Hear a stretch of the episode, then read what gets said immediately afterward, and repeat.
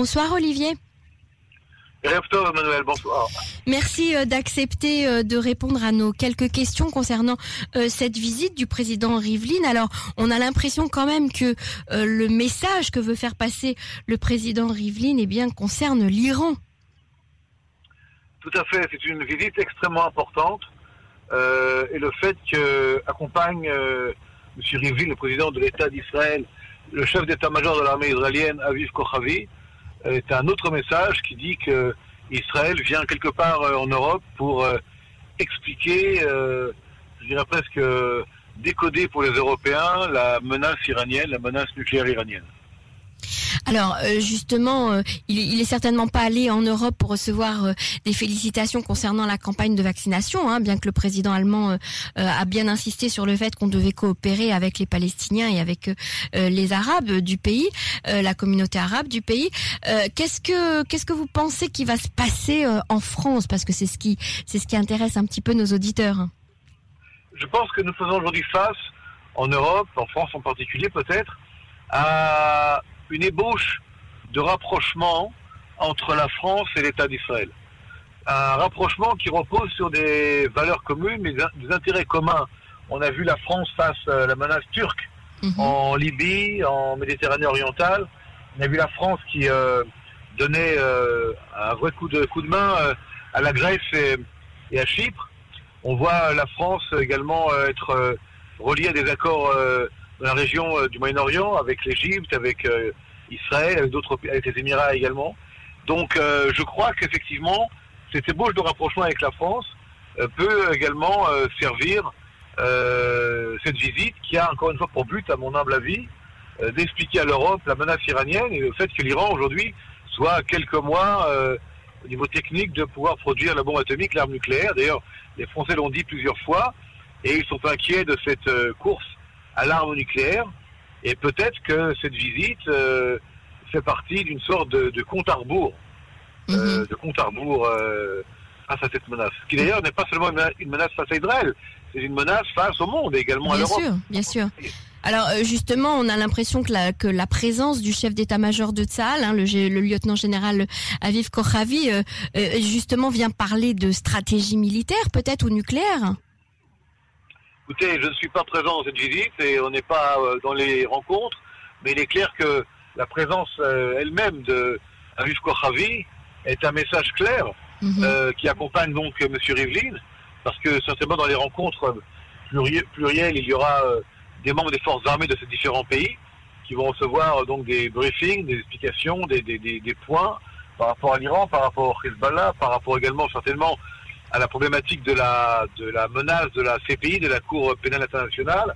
Là aussi, euh, Israël a besoin du soutien des, nations européennes. Et tout cela réuni, je pense, c'est important de voir que l'Europe occidentale euh, revienne à une autre musique euh, face, à Israël, dans une période quand même où il y a beaucoup de tensions dans la région et beaucoup de, je dirais, d'éléments inquiétants. Alors Olivier Rafovitch, restez avec nous euh, pour l'information euh, euh, suivante parce que j'aimerais également que vous puissiez la commenter. Le Premier ministre israélien ben-, Benjamin Netanyahu a assuré lors d'une interview accordée à Ynet que quatre autres accords de paix allaient être prochainement conclus avec Israël sans toutefois révéler l'identité des pays concernés. le Royaume d'Arabie Saoudite a déjà fait un premier pas en accordant l'ouverture de son espace aérien à Israël et plus récemment en permettant une équipe de pilote israélien de participer au, rallye. Dakar a, déclaré le Premier ministre.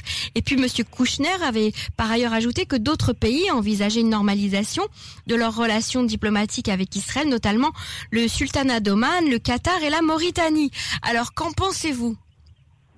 Euh, Je pense que c'est formidable. Je pense que nous sommes véritablement face à une dynamique euh, de traité de paix ou de traité, je dirais, de, de retour à des relations normales entre l'État d'Israël et des pays musulmans, des pays arabes. Euh, le sultanat d'Oman serait euh, la, la, concrétisation de relations euh, depuis très très longtemps entre le sultan d'Oman et, l'État d'Israël. Euh, la Mauritanie, il y a eu une époque où la Mauritanie et Israël entretenaient des relations diplomatiques. Mhm, mhm.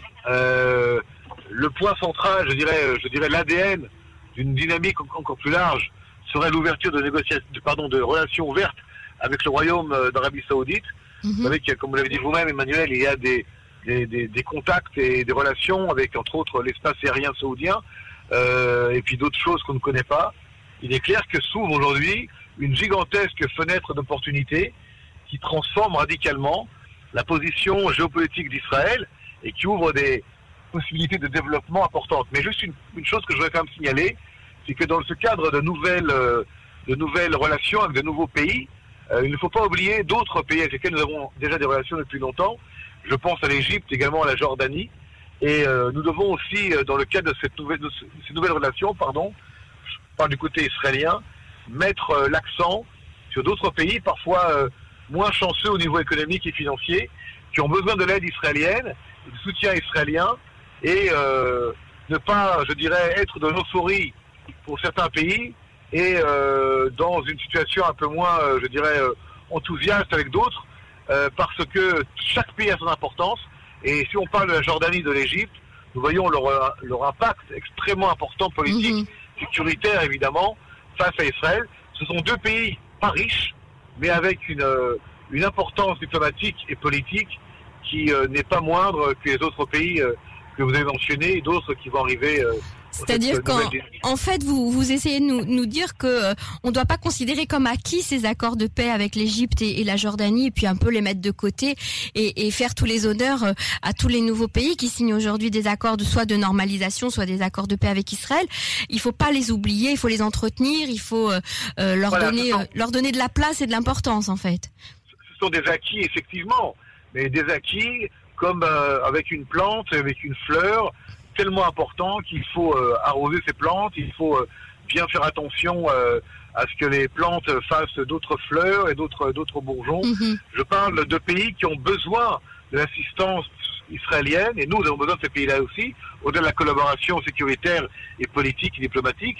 Et je crois que le dernier événement en Jordanie C'est ce que montre- j'allais vous dire. montre Mhm. la sensibilité de ces relations. C'est Donc, ça. oui, il y a des nouveaux pays, bien sûr, et je, je saute de joie comme tous les Israéliens, mais n'oublions pas la Jordanie et l'Égypte pour euh, ne pas qu'il y ait de déséquilibre dans ce nouvel Moyen-Orient qui se met en place, où Israël a une place centrale, mais où chaque pays également attend d'être aussi et toujours dans sa place avec euh, les honneurs et avec euh, ce qu'il doit recevoir Mhm. quand on fait la paix. Alors, c'est compliqué, c'est complexe, c'est composé. Mais le Moyen-Orient, aujourd'hui, nous devons le regarder avec énormément d'intérêt, bien sûr, mais également beaucoup de, je dirais, de sensibilité à tous les points pour que chaque pays ait sa place dans ce nouvel euh, monde où Israël fait partie à part entière du Moyen-Orient. Heureusement, c'est fondamental et c'est génial. Mais euh, donner euh, tout le respect et tout, je dirais, les, Toute les- choses qu'il faut- Mhm. voilà, à d'autres pays qui sont parfois, encore une fois, dans une situation économique plus difficile où il y a moins de business, moins de commerce, mais pas moins d'intérêt. C'est ça.